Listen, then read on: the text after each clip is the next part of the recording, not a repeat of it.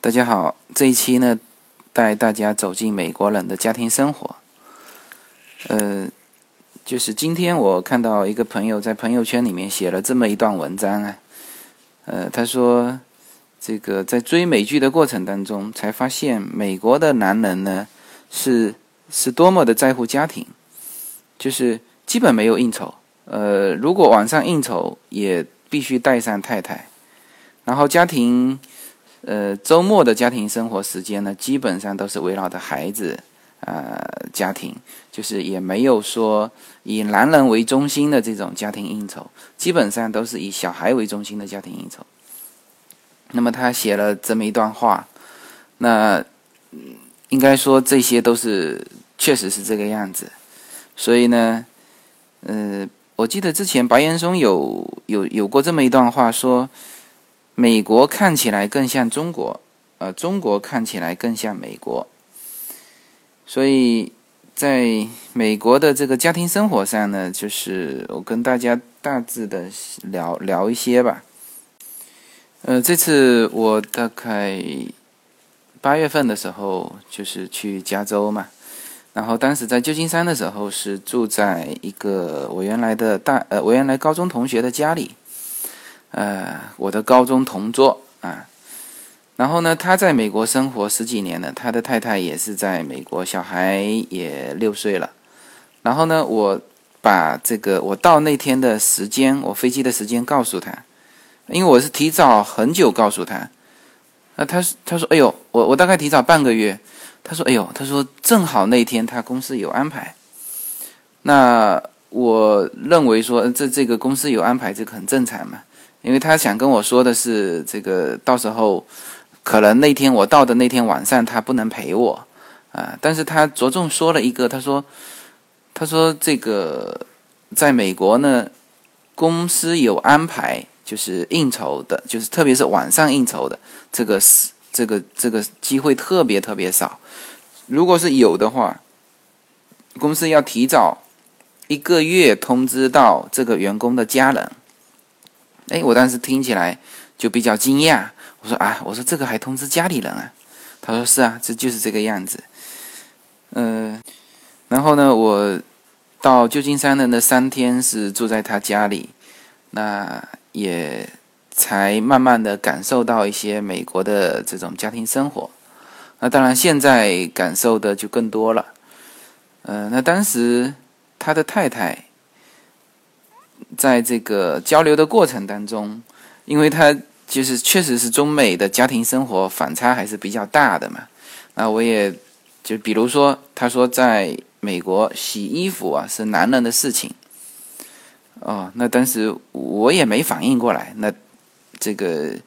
这个这后面才知道，其实在美国洗衣服全部是用洗衣机嘛，这个实际上就是一个操作设备的问题，那这个当然男人可以解决嘛，他不像在中国。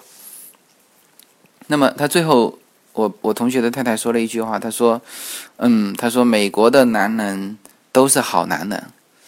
呃，那我现在可以这么理解吧，就是说美国的男人在那种环境下，他只能是个好男人。呃，比如说是这样子啊，如果那当然，如果是 single 单身的话呢，他这个就是有单身的这个圈子，他们可以玩在一起。那我现在重点说的是家庭哈，因为我们说的是家庭生活，就是说结婚之后的男人，就是有家庭的男人。那基本上有家庭的男人，如果说你应酬或者是这个聚会不带上太太的话，大家就会觉得这个人怪怪的，或者大家就会觉得心理上会有一种觉得他呃跟这个圈子。不匹配的一种感觉，所以基本上都要带上。所以说，为什么那篇文章里面说，如果不带上太太，似乎是一种就是不礼貌的行为？那我想也是这个样子的。那么，另外呢，就是家庭和工作是分离的，也就是说，工作你就是这个八八八个小时，然后八个小时之后呢，那就是。纯粹是你的家庭生活时间，呃，这里面呢要聊到一个加班费的事情，因为这个我也是无意中听到的。那天我的同学呢，就是我们一起出来吃饭嘛，然后他就叫上他的一个同事，因为他原来就，呃，就是他这种同事不仅仅是同事关系，是两个家庭的友好关系，因为小孩是玩在一起的，所以说在一起呢聊的时候，他聊到一个加班费的事情，他们聊他们另外一个同事。呃，在美国是极少有加班的行为的，当然可能那个同事是偶尔或者是，呃，就是不刚好加班了。那加班费呢要发多少呢？就是发的奇高，啊，发了一千多美金。但是他就让他猜说，那扣完税是多少？那那个我同学猜了三次都没猜到。然后他说了正确答案，扣完税之后只有一百多一百多块钱，也就是说加班费从国家法律上规定就是我要让你公司出一千多块钱，但是呢扣完税发到个人手里又只剩下一百多块钱，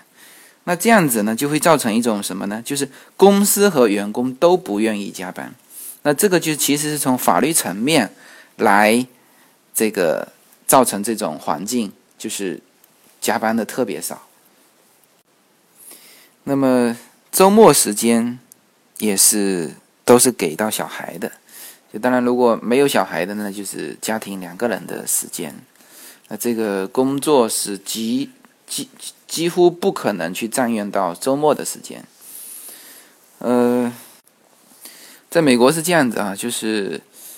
嗯，就是就算是周末出来聚会。其实中心呢，你就会发觉，不是像我们国内的中心，比如说是男主人或者是女主人，不是的，他们的中心都是小孩，就是小孩能玩得来，这两个家庭才可能走得近。那基本上都是小孩在一般在一边玩，然后呢，家人呢在旁边聊天，看着小孩，一般是这个样子。当然说美国的男人都是好男人呢，就是有一个嗯原因，也就是男人可以承担家务。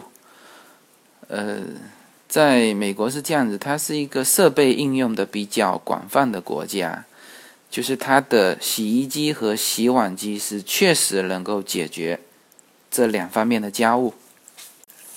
那就设备而言呢，其实美国的洗衣机跟国内是我我认为是完全不同的啊。呃，国内第一呢，它的洗衣机的容量不如国外的洗衣机的容量大。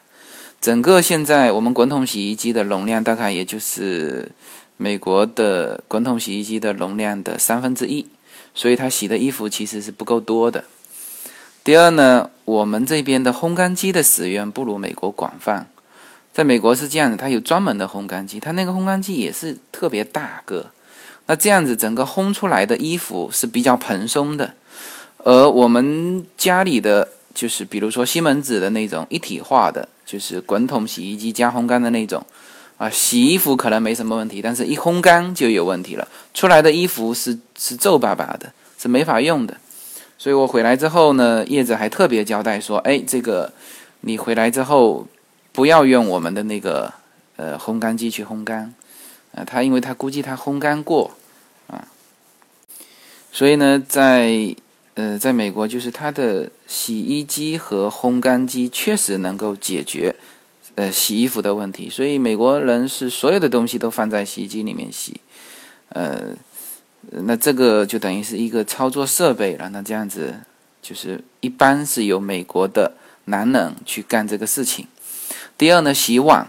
啊，那当然洗碗的话，如果只是一两块碗，那就是手洗，这个是可以的。但是呢，如果家庭聚会的话，那他们的洗碗机就发挥很大的作用。洗碗机呢，我我们国内的洗碗机好像没有一家装过，说是很经常用的，或者是满意的。但是在美国那边的洗碗机就特别好用，呃。这个我同学就跟我说过，他的洗碗机他他经常使用，那么洗得很干净，而且还省水。那我就问他，我说那这个是不是要稍微的我们预处理一下？他说不用，你就是一个盘子油腻腻的，啊，这个甚至沾满了奶油，你就直接放进去，它会洗完，然后呢，它洗好几道，洗完之后呢还烘干出来的盘子是直接可以用的。呃，其实中美两国现在，我觉得白岩松的那句话说的其实是很很精辟的，就是确实是这样子。美国看起来，呃，更像中国，就是所谓的他的家庭观念嘛。那中国看起来更像美国，就是我们原来比较抨击的那种资本主义啊。那确实，现在中国家庭跟美国家庭在家庭观念上存在着非常大的差异。这些呢，只有。呃，只有走出去，而且跟美国的家庭生活在一起，你才会感受得到。呃，这是事实上也是一种颠覆性的感觉。呃，那么今天呢，就跟大家讲这么一点，就是美国的家庭生活，美国的男人都是好男人。OK，谢谢大家。